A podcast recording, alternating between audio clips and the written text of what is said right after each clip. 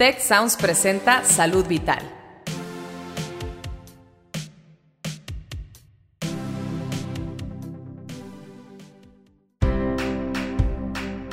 Esto es Salud Vital.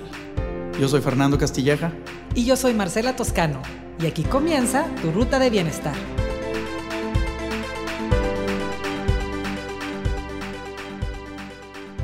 Hola Marce, ¿cómo estás? Muy bien, Fer, ¿y tú? Bien, bien contento de estar nuevamente aquí, ahora en las instalaciones de aquí del Hospital San Brano de León, en piso 15. Pues estamos en casa, así que va a estar más a gusto platicar. Oye, y a ver, ¿qué onda? ¿Qué vamos a hacer hoy? Pues mira, como siempre tenemos un tema súper interesante que es los hombres machos también van al doctor. Y usted que nos escucha se preguntará por qué la redundancia de los hombres machos. ¿Por qué? Yo, yo no voy al doctor, yo le tengo miedo. Porque tú eres un hombre macho. Es correcto. Exacto. Entonces vamos a ver. a ver. ahora, pues como este tema muy amplio que, pues el nombre está simpático, pero en realidad sí, sí conlleva muchas cosas, pues una serie de otras simpáticas que sí vale la pena tocar. Por ejemplo, ¿qué pasará, Fer, que en el mundo en general los hombres acuden menos a buscar atención médica? Pues mira, yo, yo lo que veo es que la mayor parte de la toma de decisiones en salud, como en otras cosas, es la mujer en casa. Entonces realmente como que en muchas ocasiones quien te acompaña, tu pareja, tu esposa, tu hermana, tu mamá, son quienes están atrás, mm. ¿sí? Como que, no sé, quizá la conciencia de la salud sea más uh, patente en las mujeres que en los hombres. No sé si los programas de prevención o algo, han impactado más en la conciencia de la mujer. Mm. Quizás es más inteligente la mujer. Bueno, yo le quitaría el quizás, obvio. ¿verdad? Entonces, entonces, como que los hombres en general dejamos que, que, la mujer nos guíe un poco en los temas de salud, como que no los tenemos... En, conscientes, ¿no? Como que la mujer... Y, no es que yo me diga macho, ¿verdad? Pero, pero como que en general el varón no es como que el, el, el, que lleva el liderazgo. Vamos a revisarnos, vamos a checarnos. En la oficina probablemente, no sé, seis de, o de cada 10 pacientes que van a prevención, o 7 de cada 10 pacientes, son mujeres. Claro, claro. O sea, tú lo ves más como un tema de género, como de roles, ¿no? Como que la mujer está encargada, por lo general, en los roles más tradicionales de cuidar la casa, cuidar a los demás, cuidar a su pareja y el hombre estaría como más encargado de proveer, de desarrollarse profesionalmente. ¿Cómo, ¿Cómo es como tú lo ves? Porque obviamente, pues estos roles de género tradicionales han ido cambiando, pero parece que no cambia la estadística de que los hombres, ahora que ya tenemos un poquito más de equidad en, en roles, hombres y mujeres, pues como que eso no cambia. Fíjate que está interesante. Eh, uno pensaría que en las culturas latinas, es decir, del Río Bravo para abajo, Este, este patrón fuera más un tema cultural, donde, donde el hombre este, no, es, no puede ser débil, no puede demostrar cierta fragilidad ante la sociedad o ante la mujer, como el rol del macho real, pero resulta que este patrón de, de, donde el hombre no se revisa o donde típicamente el hombre no se revisa, no es exclusivo de, la cultura latina. O sea, la, cultura sajona también tiene unos bajos índices de que el hombre se revise. Se revise preventivamente. Digo, cuando traes el infarto, pues vas. Cuando traes el sangrado, pues vas, o sea. Claro, sí, cuando ya es muy grave. Cuando ya es evidente, de hecho, como que esa es una tendencia. Se reconoce que el hombre va al hospital cuando está bien fregado. Lo cual es muy peligroso porque, pues, muchas de las enfermedades que estamos encontrando ahora son enfermedades que tienen que ver con el estilo de vida, que son crónico-degenerativas, o sea, van progresando sutilmente con mucho tiempo de oportunidad para pararla, cuando la diagnosticas a tiempo, cuando la trazas a tiempo, pero si la generalidad del hombre no busca ayuda, pues obviamente para cuando vaya a atenderse ya está súper complicado y con muy poca probabilidad de mejorar. O sea, ese es un problema. Y como que necesitamos que la mujer nos esté este, atrás diciendo, vete a revisar, vete a revisar, vete a revisar, ¿no? Y ahora que, que hay mucha gente que no, no tiene mujer, o no tiene pareja, pues ya, oigan, ¿qué va a pasar? No se van a extinguir los hombres. si este, no tienen novia y no tienen esposa, ¿qué va a pasar, Fer? Bueno, la verdad es que hoy en día ya la proporción hombre-mujer, recuerdo, está prácticamente igual. Ajá. Entonces, eh, y, el papel de la mujer actualmente en la sociedad es súper de liderazgo y súper activo. Mm. Creo que eso quizá pudiera impulsar y quizá puede estar impulsando un pequeño cambio en la conciencia donde el varón, el hombre, empieza a considerar considerarse susceptible a enfermarse. Y que su rol también debe ser cuidarse a sí mismo. Si quiere cuidarse y quiere cuidar a una familia, pues es que tiene que estar bien. Entonces yo... Pero es algo que hay que trabajar, que no lo trae la cultura por sí misma. Yo siento que la cultura de las mujeres nos está empujando a nosotros ahora ponernos a la par de ellas, porque ellas nos llevan una ventaja, ustedes las mujeres nos llevan una ventaja tremenda en temas de prevención. Sí, como que las mujeres ampliamos nuestros roles de género de cuidadoras o estar más tras bambalinas en casa, empezamos a agarrar más roles. Pues ya son proveedoras también. Ajá, y el hombre como que no agarró ese rol de, oye, yo también cuido. Bueno, no que no lo haya agarrado, pero se ha tardado un poco más. Ya vemos más hombres involucrados en el cuidado de la familia, más integrados en la paternidad, etc. Y, y una cosa para, porque bueno, de aquí ya nos podemos ir a hablar muchísimo de rol de género, pero ¿cómo crees tú, Fer? O sea, ¿cuáles serán las los rasgos principales que hacen que un hombre como ya lo dejamos muy claro, no busque ayuda médica? O sea, ¿cuáles son los obstáculos a los que se enfrenta, además de estos roles de género? Mira, yo pienso, hay dos temas, yo veo dos temas, uno cultural y uno es de acceso al sistema. y, ahí voy a tocar el tema de los mitos y de las fantasías y de estas cosas raras que hay atrás. Ya, ya mencionaste hace rato que la mayor parte de las, de las ah, enfermedades ahora ya son crónico-degenerativas, es decir, adquiridas a lo largo de mucho tiempo. Sí. Y estos tienen que ver con hábitos que tienen que ver con la nutrición, con el ejercicio, con el alcohol, con el cigarro. Típicamente estas posturas de comer mucho hasta que puedas, hasta que revientes, hasta que te llenes, hasta que fumas más y bebes más. Y, son, mm. son posiciones muy, muy machistas, muy de pelado. O sea, el, que aguanta eso es porque es un champion, ¿no? Ya. ¿Verdad? Entonces promovemos un tema cultural Mm.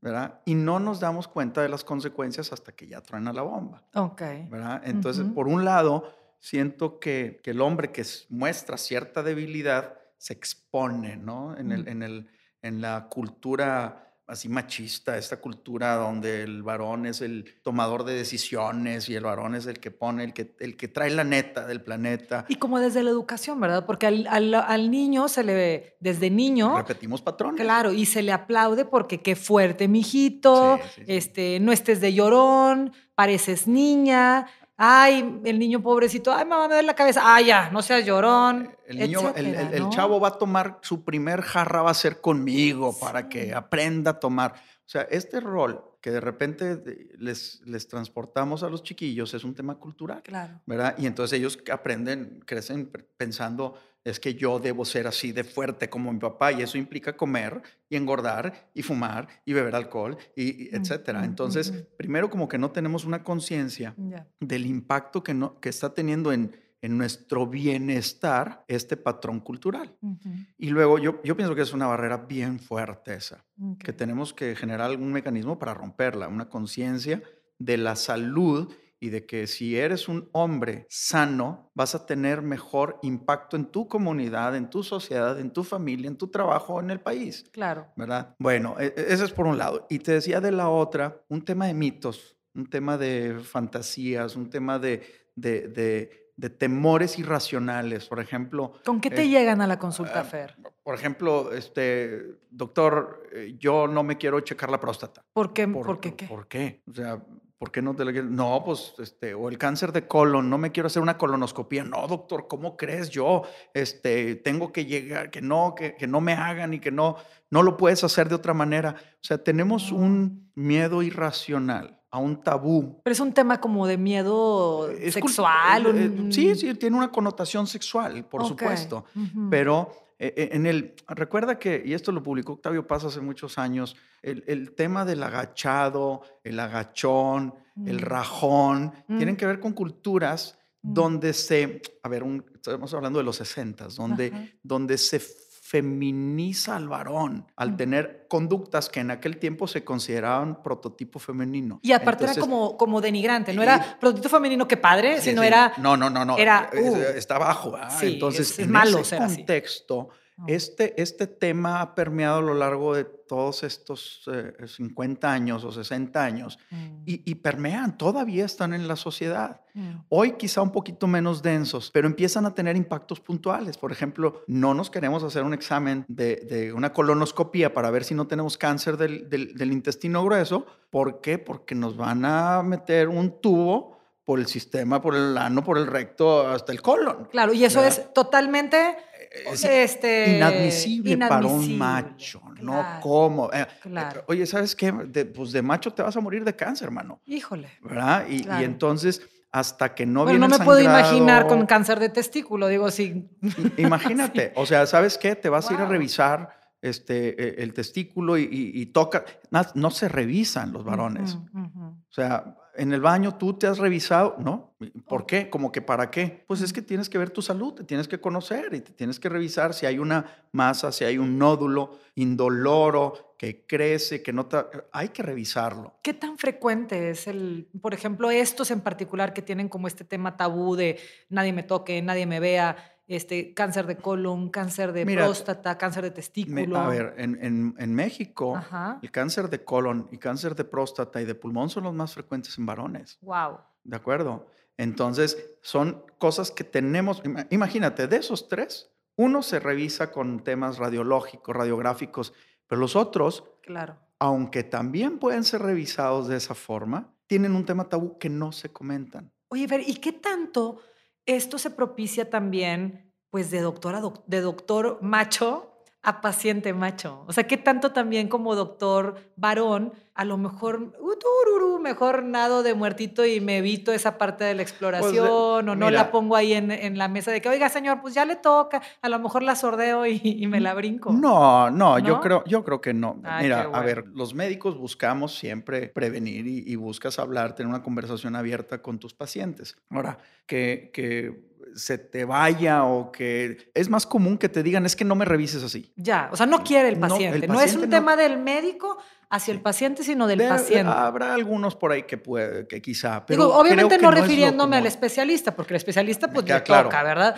Pero como en la atención primaria, el médico general que va a recibir al, al paciente que no viene por eso, pero en, la, en la historia clínica es, oiga señora, ¿hace cuánto que no se revisa? Exacto. Mira, yo creo que ahí eh, estás tocando un punto bien importante. Todo este tema de revisión y prevención de, de problemas de salud son más relevantes en el primer contacto.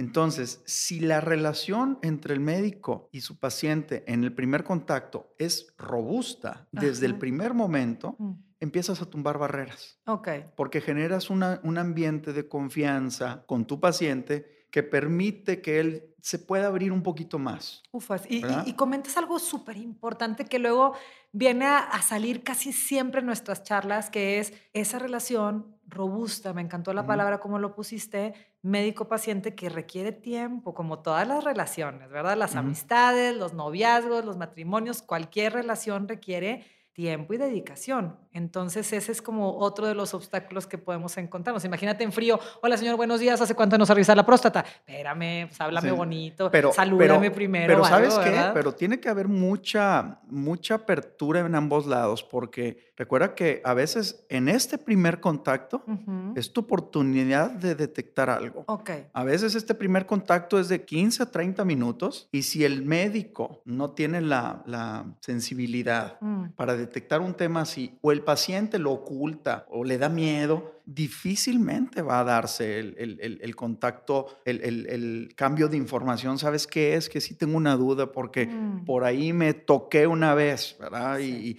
entonces, sí tiene que haber una conexión bien importante mm. eh, en ese primer momento, pero mira, yo creo que para nuestros amigos y amigas que nos están escuchando, yo creo que la relevancia de esto es que tengamos una conciencia mm. de la salud preventiva. Okay. Los varones, que típicamente no la tenemos por cualquier circunstancia cultural y demás que hemos estado mencionando, debemos entender que también nos enfermamos y que no es más macho el que se aguanta la enfermedad, creo que es más hombre el que detecta algo y hace algo por eso. Totalmente. O sea, o sea tu familia te necesita sano, mano.